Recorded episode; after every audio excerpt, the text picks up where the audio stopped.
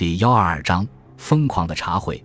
曼斯菲尔德夫人起身对大伙说：“请原谅，我有点累了，我年纪大了。”劳拉，亲爱的，他走向他的女儿，吻了一下她那皱起的额头。大伙嘀咕了几句。埃勒里看不惯这种叫人尴尬的局面，恨不得马上远远离开这个地方。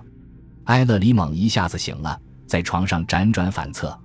他从凌晨一点钟醒来，就被窗外的雨声搅得不能安睡，于是坐起来，拿起床头柜上的手表看看，时间是两点过五分。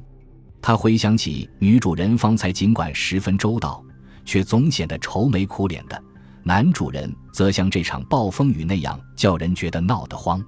他侧耳听听旁边房间里的动静，琼纳森小少爷像是在打着呼噜，睡得很香甜。两点十五分。他还是睡不着，便开了灯，穿上睡衣，想到楼下书房去找本书看看。他打开房门，探头向外瞧瞧，只见楼梯那边亮着微弱的灯光，四下里一片寂静。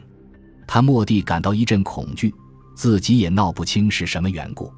接着他慢慢走下楼梯，不知电灯开关在何处，便摸着黑走进前厅。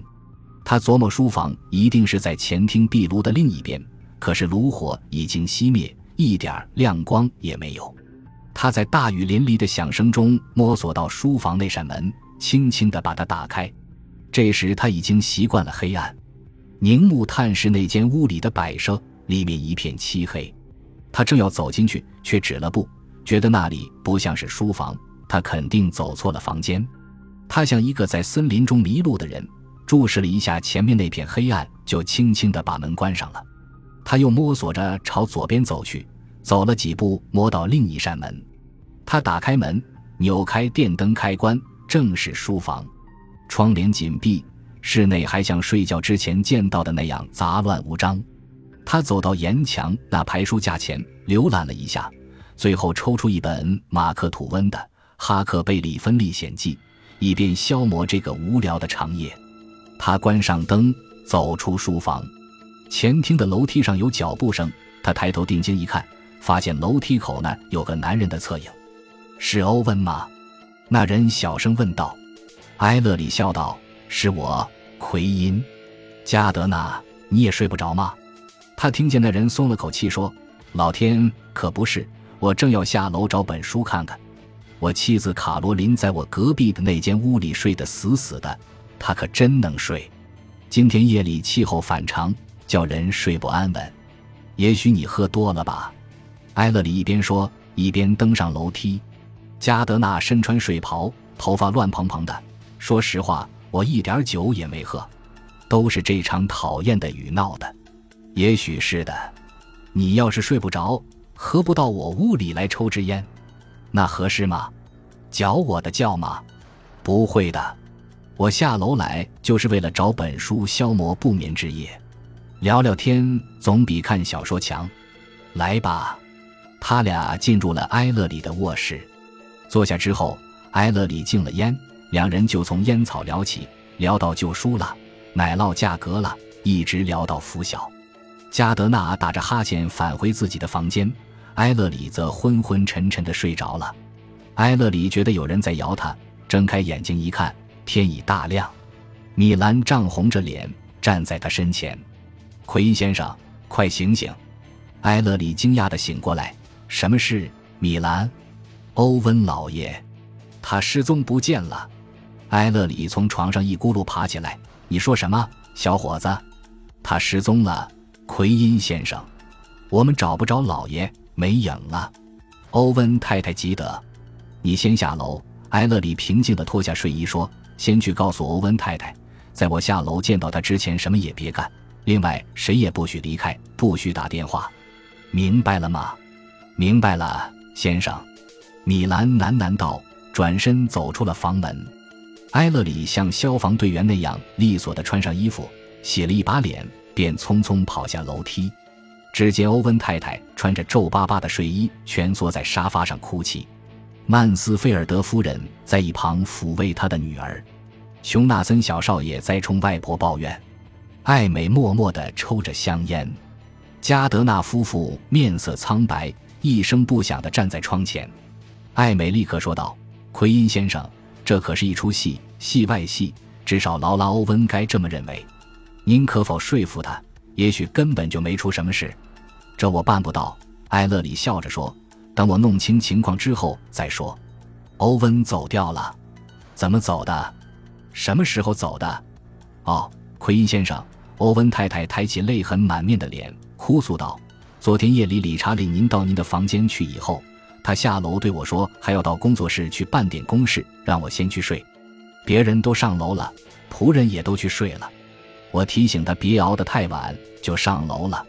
我累极了，立刻便睡着了。你们俩睡在一间屋吗？欧文太太。是的，一对单人床。直到半小时之前，我才醒过来。”我发现，他颤抖一下，又哭起来。他母亲挺生气，却又无能为力。他根本就没上床睡过。他那些衣服，就是他换上戏装之前的那些衣服，还搭在床边那把椅子上。我大吃一惊，连忙奔下楼来。可他已经走掉了。怪事儿！埃勒里纳闷地说：“按您的说法，他还穿着那身高帽子戏装吗？您有没有查看他的衣柜？”他有没有穿走他平时穿的衣服？没有，全都在。哎，我猜想他准是死了。劳拉，别瞎说！曼斯菲尔德夫人责怪道。哦，妈妈，太可怕了！您先别紧张。艾勒里说：“欧文进来有没有什么叫他着急的事？譬如说生意方面？没有，肯定没有。昨天他还谈起生意不错。”何况他也不是那种爱着急的人，那他最近有没有受到过什么惊吓？没有，没有。他尽管还穿着西装，但有没有可能去办公室了呢？不会的，他星期六从来不去办公。琼纳森小少爷把手插进上衣口袋，抱怨道：“我猜爸爸准是又喝醉了，害得妈妈直哭。我倒巴不得他再也别回来。”琼纳森。曼斯菲尔德夫人喊道：“你给我回屋去，听见没有？你这个坏孩子，回屋去！”谁也没吭声。欧文太太还在哽咽。琼纳森翘起嘴唇，流露出对外婆的厌恶神情，跺着脚上楼去了。埃勒里皱起眉头，又问道：“欧文太太，您最后见到欧文是在什么地方？是在这间屋里吗？”“不是，是在他的工作室。”他答道。“我上楼时。”他正走进工作室，就是那扇门。他指了一下书房右边那扇门。埃勒里一愣，那正是他头天晚上差点闯进去的房间。您认为？卡罗琳·加德纳低沉的开枪道，可又止住了。在黎明的灰暗光线下，他的头发显得不那么红了，眼睛也不那么绿了。看上去，这桩刚发生的事好像把他内心的活力都扑灭了似的。你可别瞎掺和，卡罗琳。加德纳粗暴地对他妻子说，两眼由于缺觉而通红。好啦，好啦，埃勒里说，也许正如艾梅小姐所说，我们这里什么事也没发生。请原谅，我想去查看一下工作室。他走进工作室，随手把门关上。那间屋子显得很长，里面没放几件家具，倒像是一间办公室。写字台上布置的挺简朴，室内一尘不染，看上去绝对不像是犯罪的现场。埃勒里久久环顾四处，以一个陌生人的角度观察一切，里面并没有什么异样。接着，他的目光转移到一样东西上，怪了，对面墙上安装着一面从天花板直到地面的大镜子，跟这间屋子里的其他摆设很不协调。镜子里清楚地反映出埃勒里瘦长的身躯和他身后的房门。他从镜子里还看到门框上有一面新式样的电钟，在暗淡的光线下，挂钟的指针闪闪放光。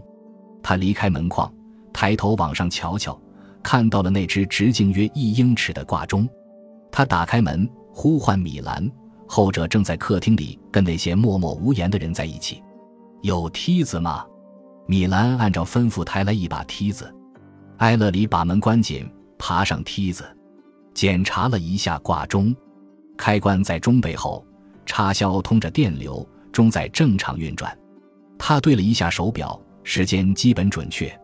他又用手遮住光，看到钟的字码和指针上都涂有一层闪闪发光的磷。